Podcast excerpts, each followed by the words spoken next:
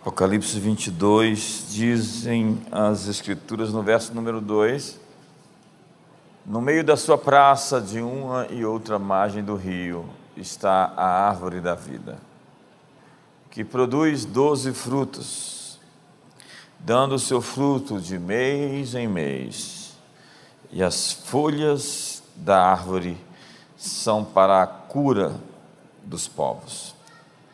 Um fruto todo mês. Deus tem um novo fruto para você nesse mês. Se você ainda não teve algum resultado, você ainda vai tê-lo. No mês de abril, um fruto novo vai acontecer sobre você. Algo novo está começando. Você já ouviu a expressão voltemos ao Evangelho? Muitas pessoas têm usado essa expressão como um protesto contra alguma nova heresia. Diante dos escândalos Muitos têm também usado essa expressão, voltemos ao Evangelho.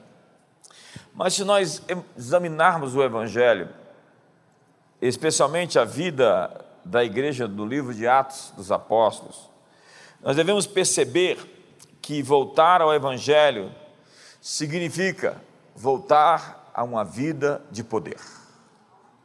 Há igrejas que rejeitaram o Espírito Santo e adotaram como prática uma forma doutrinária sem poder. Nós fizemos para nós muitas formas, fórmulas, formatos, caixões doutrinários.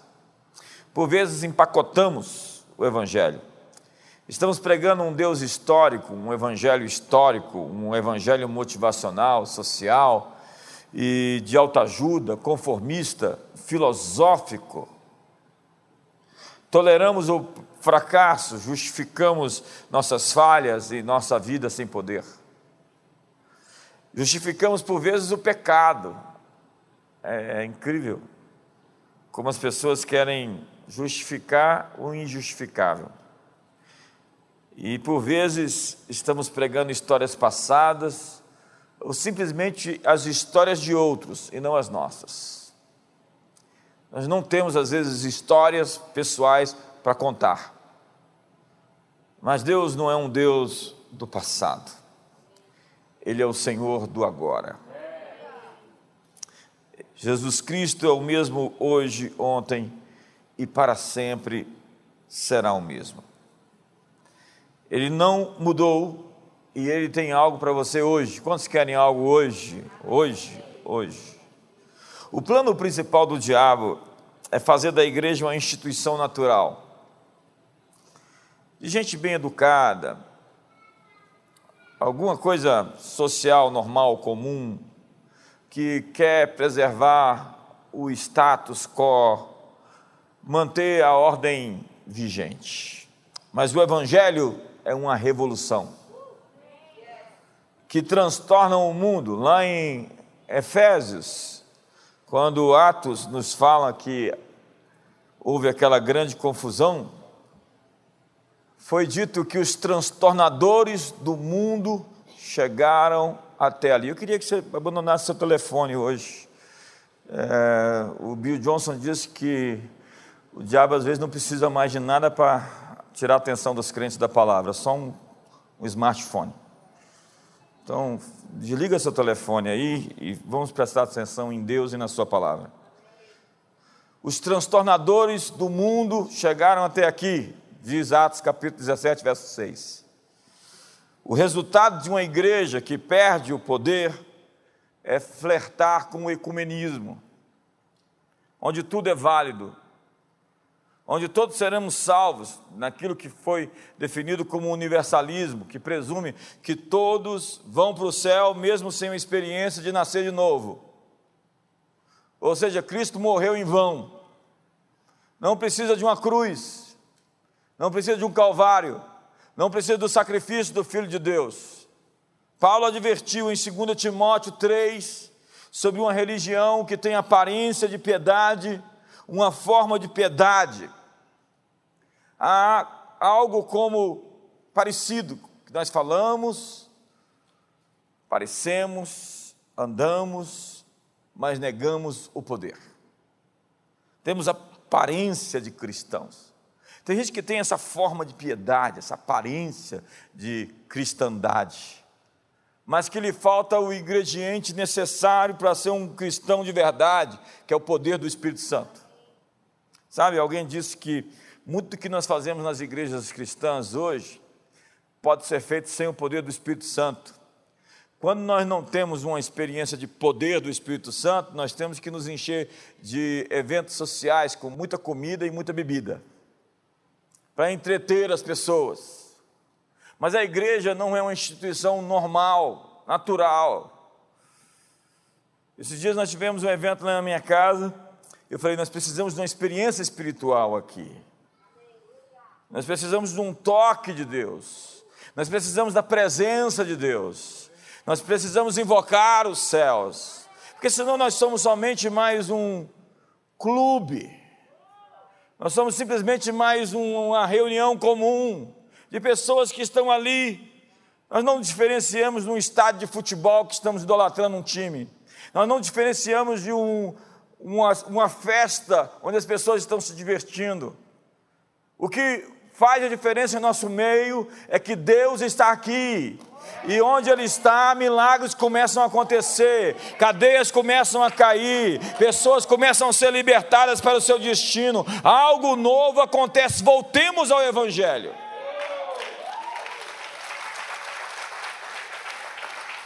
Eu tive a oportunidade de publicar um livro do N.T. Wright, simplesmente Boas Novas, onde ele conta que a história do carpinteiro não tinha chance de vingar não tinha chance de prosperar. Imagine a mensagem de que um homem foi crucificado, morto em uma cruz, numa empoeirada Judéia, na periferia de um império.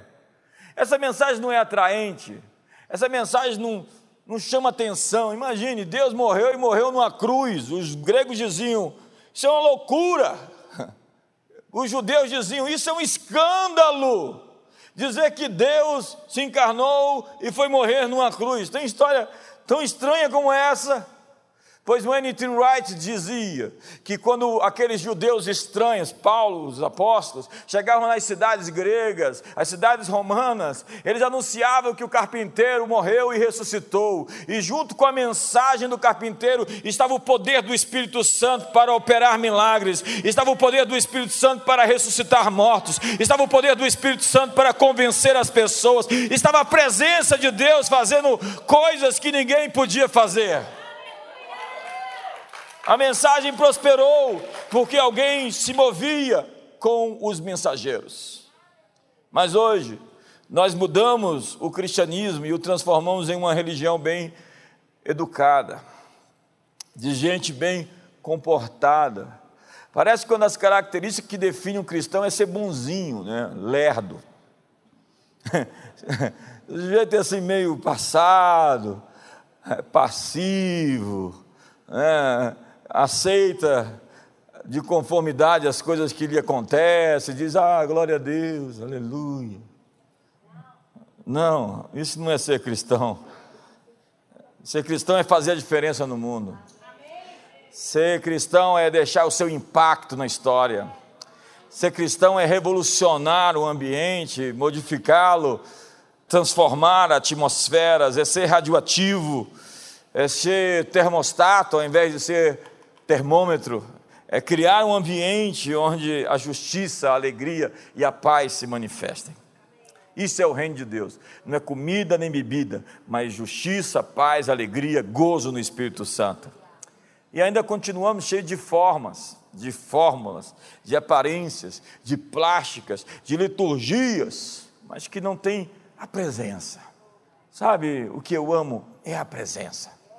É quando eu sinto que nós não estamos aqui simplesmente sozinhos, nos reunidos nesse domingo de manhã, mas alguém mais que prometeu que onde dois ou três estiverem reunidos em meu nome, ali eu estarei. É acontecido que alguém preside essa reunião. Eu amo é perder o controle de uma reunião. Às vezes, quando algo acontece, um mover de Deus especial, eu dou um passo para trás. Eu falo, assume o que é teu, controla o que te pertence. Sabe, eu gosto do que diz Bill Johnson, num livro fantástico dele, A Presença. Você já teve a experiência de colocar um pombo na cabeça? Um pombo no ombro? Isso é como carregar a presença de Deus. Você tem que ser sensível. Hoje nós vemos um crescimento sobrenatural do demoníaco. Isso está acontecendo na, no ambiente político, é incrível. Nos filmes, nos seriados, nos teatros, nas músicas. Agora a Nike lançou um tênis, 666 pares, dedicado ao demônio. É. A música está cheia de muitas coisas. O sistema educacional é incrível como boa parte da igreja precisa ser reevangelizada. Eles acreditam num evangelho diferente daquele que os apóstolos pregaram. Um evangelho de simplesmente escapar, de fugir.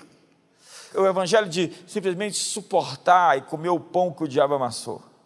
Nós precisamos voltar ao evangelho. Voltemos à mensagem dos apóstolos. O inimigo quer nos convencer que a igreja é uma entidade natural. Foi durante a, o período dos iluministas na França que surgiu o que nós chamamos até hoje de teologia liberal para justificar as supostas descobertas científicas, se inventou um evangelho onde os, as histórias dos milagres não eram literais, eram contos morais.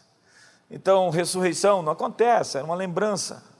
É, Adão e Eva não existiu, não eram históricos. Jonas e o peixe, imagina se um peixe pode engolir um homem durante três dias e ficar dentro dele e depois cuspi-lo na praia. Então, todas essas coisas ganharam um significado simbólico ao invés de literal. Só para dizer a você que o Deus que fez Jonas e o Deus que fez o peixe pode fazer com que o peixe engula Jonas. E se dissesse na Bíblia que foi Jonas que engoliu o grande peixe, eu também acreditava.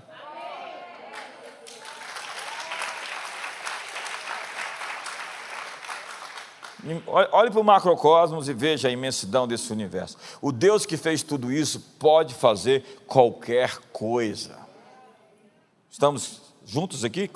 Está comigo? Para muitos crentes, Jesus é só um filósofo. O Evangelho é só uma poesia. Jesus é só um bom homem do passado, um guru, um professor, um avatar, um profeta. Para o deísta, Deus é alguém que existe, mas ele é uma força distante, impessoal, que não se importa. Ele está tão longe que nem observa, não interfere. Ou seja, é um pai que abandonou seus filhos, não está nem aí para nós. Nosso cristianismo é cheio de muitos princípios não aplicáveis. Formataram Deus, colocaram Deus, a divindade, numa caixa teológica. Empacotaram o Evangelho. Mas acredite, Jesus é real. O poder de Deus é real. Você não pode vencer o diabo com armas naturais, você não consegue vencer a, o inimigo com a mente carnal. O bom combate não é um bom combate da razão, senão um bom combate da fé. Não são as suas circunstâncias que deveriam reger você, mas a fé de que Deus modifica qualquer coisa. Como dizem as Escrituras, se você tiver fé como um grão de mostarda, diga aos montes que eles se ergam e se lancem ao mar. Não há nada impossível para Deus, para as suas promessas. Mas o plano que o inimigo tem para você é que você acredite nas suas circunstâncias, é que você dependa delas, do mundo natural, que você viva na dimensão material, que você se apegue à sua mente carnal. A sua mente pode transcender e guiar e ser guiada pelo Espírito Santo, ou ela pode se basear na sua natureza inferior rasteira, naquilo que a Bíblia define como sarx, a carne. E quem anda na carne não pode agradar a Deus. E há dois erros comuns hoje. A ideia de que não existe nenhum diabo e a ideia de que existe um super diabo. Nenhum diabo é a ideia de que, não, diabo não existe, diabo não opera, diabo não se manifesta, diabo não está. É o yin e yang, né? o bem e o mal existem para que haja um equilíbrio. E o super diabo é o diabo está aí, ele está furioso, cuidado com ele e você está frito. e alguns cristãos eles pregam mais o diabo do que Deus. Eles acreditam mais no, olha, eles acreditam mais no diabo do que acreditam em Deus. Eles acreditam de maneira prática, porque quando acontece alguma coisa ruim, eles ficam colocando tudo na conta do inimigo. E o diabo é como um terrorista do, da Al-Qaeda. Né? Se algum atentado aconteceu ali em algum lugar e ninguém disse que o atentado foi deles, ele disse: Foi meu. é a autoria minha. Né? Ele quer ser autor de tudo quanto é coisa ruim, porque isso aumenta a propaganda dele. Mas para isso se manifestou o Filho de Deus, para destruir as obras de Satanás. Eis que eu vos dei autoridade sobre serpentes e escorpiões, sobre todo o poder do inimigo, e nada absolutamente vos causará dano. Se eu expulso demônios pelo dedo de Deus, certamente é chegado sobre vós o reino de Deus. No livro dos Apóstolos, a manifestação de Deus é comum, é normal, ela é até mesmo esperada. Os apóstolos é como aqueles que sentassem e falassem assim: e agora, Deus, o que, que o Senhor vai fazer? Se existe algo errado, nós deveríamos perguntar para nós: Senhor, o que, que o Senhor vai fazer agora? Porque acredite, Ele vai fazer. Se existe algo que precisa ser feito, Ele vai fazer. Deus está ativo, vivo no planeta Terra. Meu pai trabalha até agora, disse Jesus. Deus, ele não tem as suas mãos frágeis, encolhidas, nem seus ouvidos agravados para que não possa ouvir. Em Mateus 11, João o Batista envia emissários para Jesus. Ele tinha dito: Eis aí o Cordeiro de Deus que tira o pecado do mundo. E agora, ele está mandando mensagem para Jesus por emissários para perguntar: És tu aquele que haveria de vir ou deveríamos esperar outro? João, o maior de todos os homens que existiu até aquele momento, estava duvidando daquele que ele tinha afirmado. O cárcere frio, o tempo tinha passado e João agora está em crise. Ele tinha dito que Jesus era o cordeiro e agora está perguntando se Jesus era aquele que deveríamos esperar ou se deveríamos esperar outro. E Jesus disse para ele de forma em síntese: Diga João que os cegos vêm, que os surdos ouvem, que os paralíticos andam, que os mortos ressuscitam Jesus está dando a João as suas credenciais apostólicas.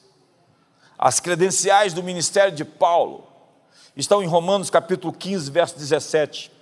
Tenho, pois, motivo de gloriar-me em Cristo Jesus, não nas coisas concernentes a Deus, porque não ousarei discorrer sobre coisa alguma senão sobre aquelas que Cristo fez por meu intermédio, para conduzir os gentios à obediência por palavras e por obras. Vamos dizer essa frase? Por palavras e por obras. Vamos lá? Por palavra e por obras. Por força, verso 19, de sinais e prodígios, pelo poder do Espírito Santo, de maneira que desde Jerusalém e circunvizinhanças até o Ilírico tenho divulgado o evangelho de Cristo. Para Paulo, o evangelho não são somente palavras são obras. Para Paulo, o evangelho deve ser pregado e demonstrado. A pregação deve seguir a demonstração. Portanto, senhoras e senhores, voltemos ao evangelho. Em 2 Coríntios capítulo 2, Paulo disse: "A minha palavra e a minha pregação não consistiram de linguagem de sabedoria, persuasiva de sabedoria humana, mas na demonstração do Espírito e do poder de Deus para que a vossa fé não se apoiasse na sabedoria humana e sim no poder de Deus. Agora chegou aí o texto. Sabe, o que nós precisamos entender é que nós estamos em conexão com outro reino que governa esse reino. Nós estamos em conexão com algo maior do que o câncer, do que a AIDS, do que o Covid-19, do que a morte, do que as opressões, do que a depressão econômica, do que as dívidas, do que a rebelião da família, do que o divórcio. Nós temos onde nos segurar, nós temos onde nos amparar, nós temos onde obter forças para vencer cada dificuldade que a vida nos oferece. Nós temos condições de mover as circunstâncias, de empurrar as circunstâncias, de dizer aos montes que eles se movam, que as realidades se mudem. Isso é ser igreja.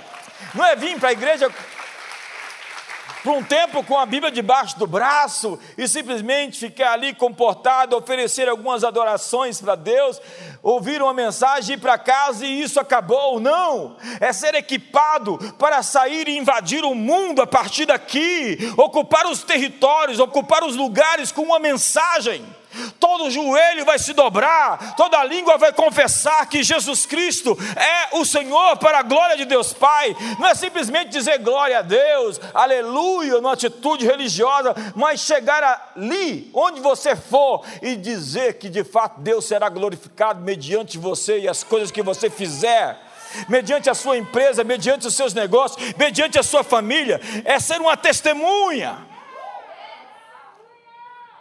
Por testemunha, diga-se aquele que viu, aquele que ouviu, aquele que testemunhou algo.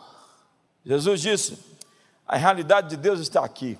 Como ele disse isso? Lucas 17, verso 21. Se disserem que o reino de Deus está ali ou acolá, não creia, porque o reino de Deus está dentro de vocês. O reino de Deus está aqui. Algo está aqui ao alcance da sua mão. Marcos 16, verso 16 diz: Os sinais seguirão os que creem. Em meu nome expulsarão demônios, colocarão as mãos sobre os enfermos e os curarão, pegarão em serpentes. Se beberem alguma coisa mortífera, nada lhe causará dano. Portanto, se pregamos a palavra, ele sempre confirmará o evangelho.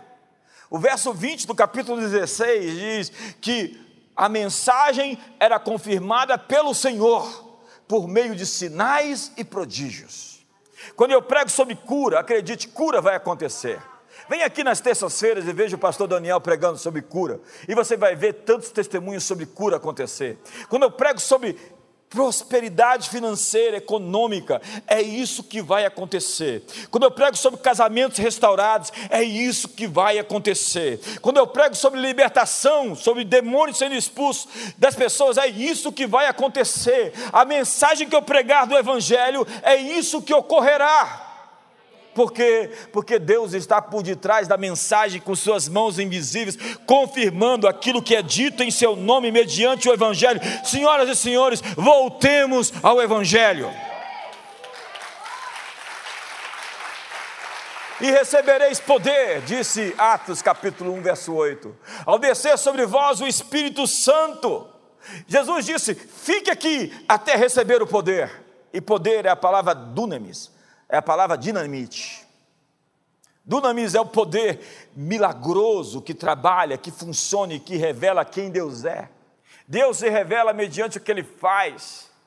E Deus é sobrenatural. Sobrenatural significa acima e além. Acima e além dos limites.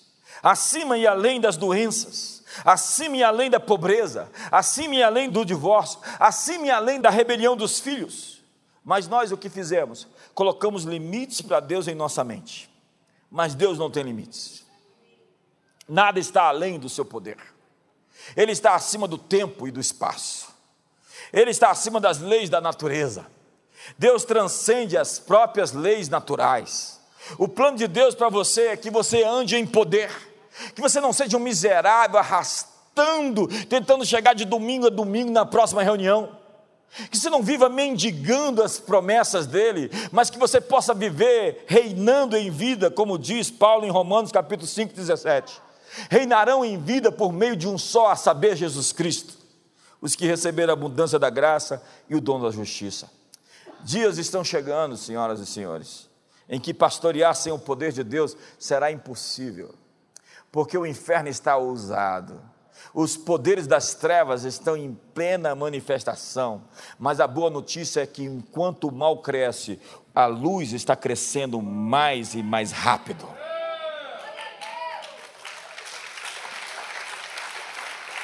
Jesus disse: Fique aqui até ser cheio do poder, ande em poder, Porque você foi autorizado pelo céu a demonstrar o seu poder na terra.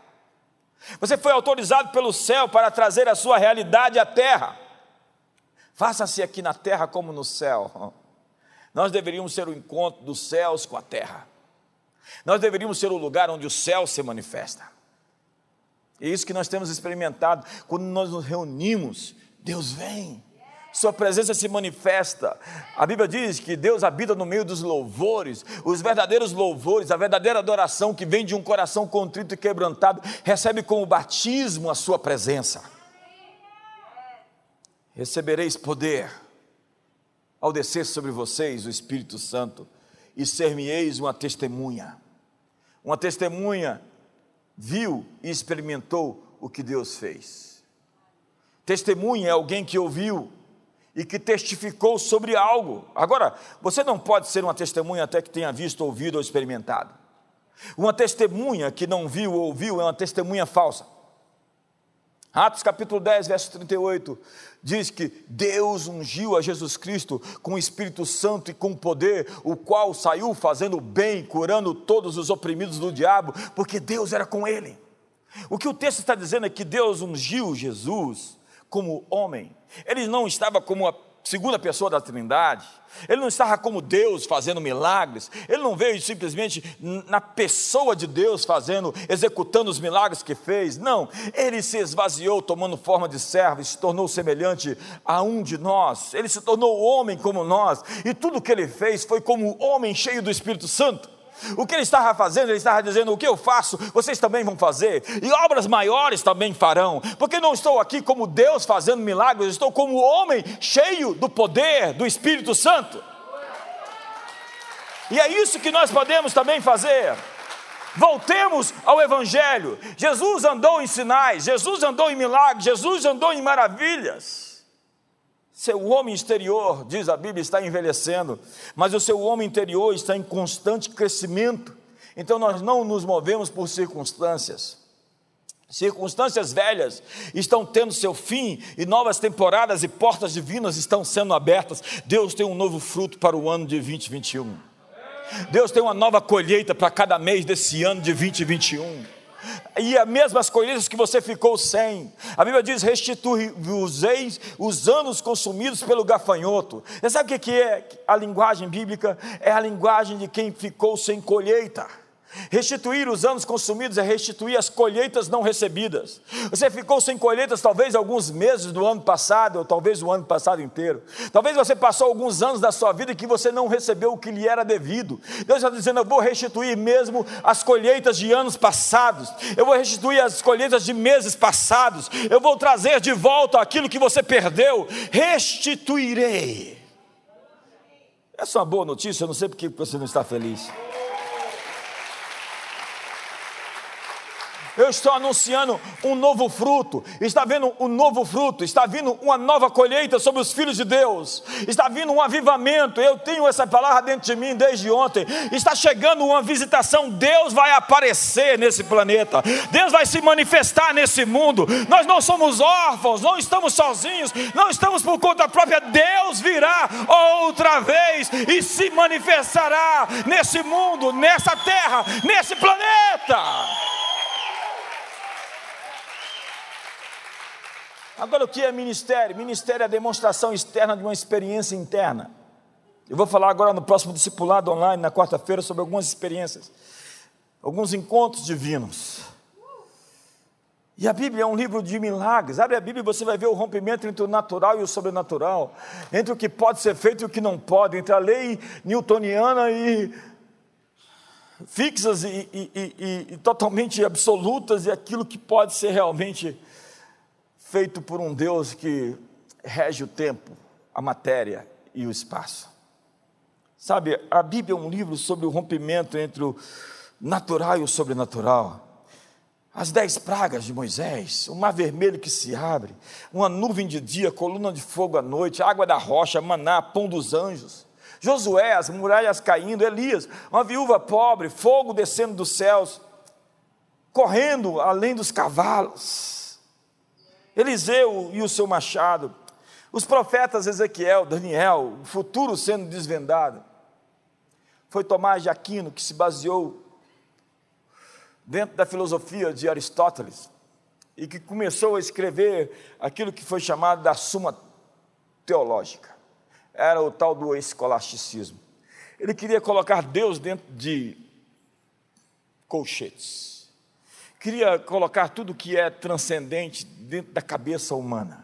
Essa era a máxima do escolasticismo, era entender os milagres, era entender as coisas. Só que tem coisas tão grandes que não cabem dentro da nossa pequena compreensão. E se você quiser realmente entender tudo, você vai ficar sem entender nada. Se você quer a paz que excede todo entendimento, você tem que abrir mão do seu direito de entender.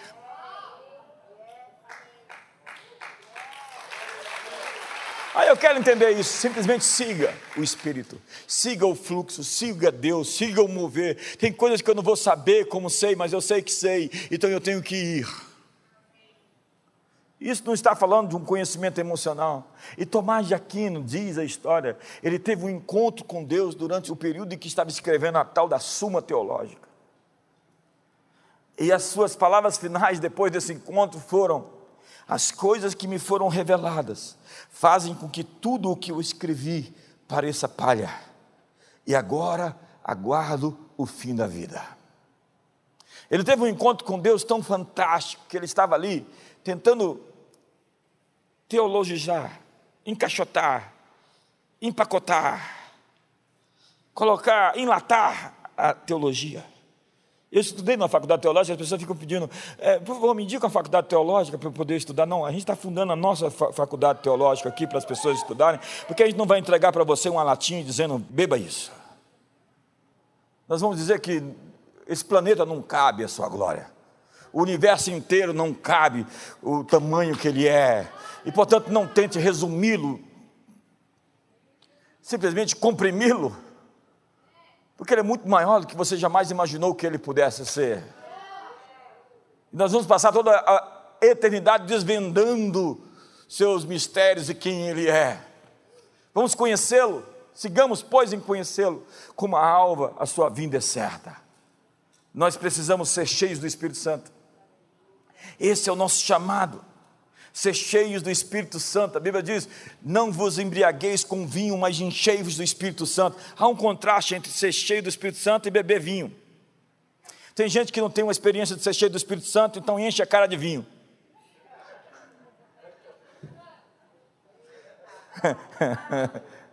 É, eu preciso de um vinhozinho porque eu não tenho uma experiência com Deus. Então eu tenho que me sentir alegre com um vinhozinho. É, não vos embriagueis com vinho, mas enchei-vos do Espírito Santo. Falando entre vós com salmos, com hinos, com ódios espirituais. Mas há uma diferença entre ser cheio do Espírito Santo e ser batizado no Espírito Santo. As pessoas falam sobre falar em línguas como uma experiência inicial. Então nós precisamos realmente ser cheios, porque está no gerúndio. Enchei-vos do Espírito Santo é uma atitude contínua. Eu tenho que ser cheio sempre.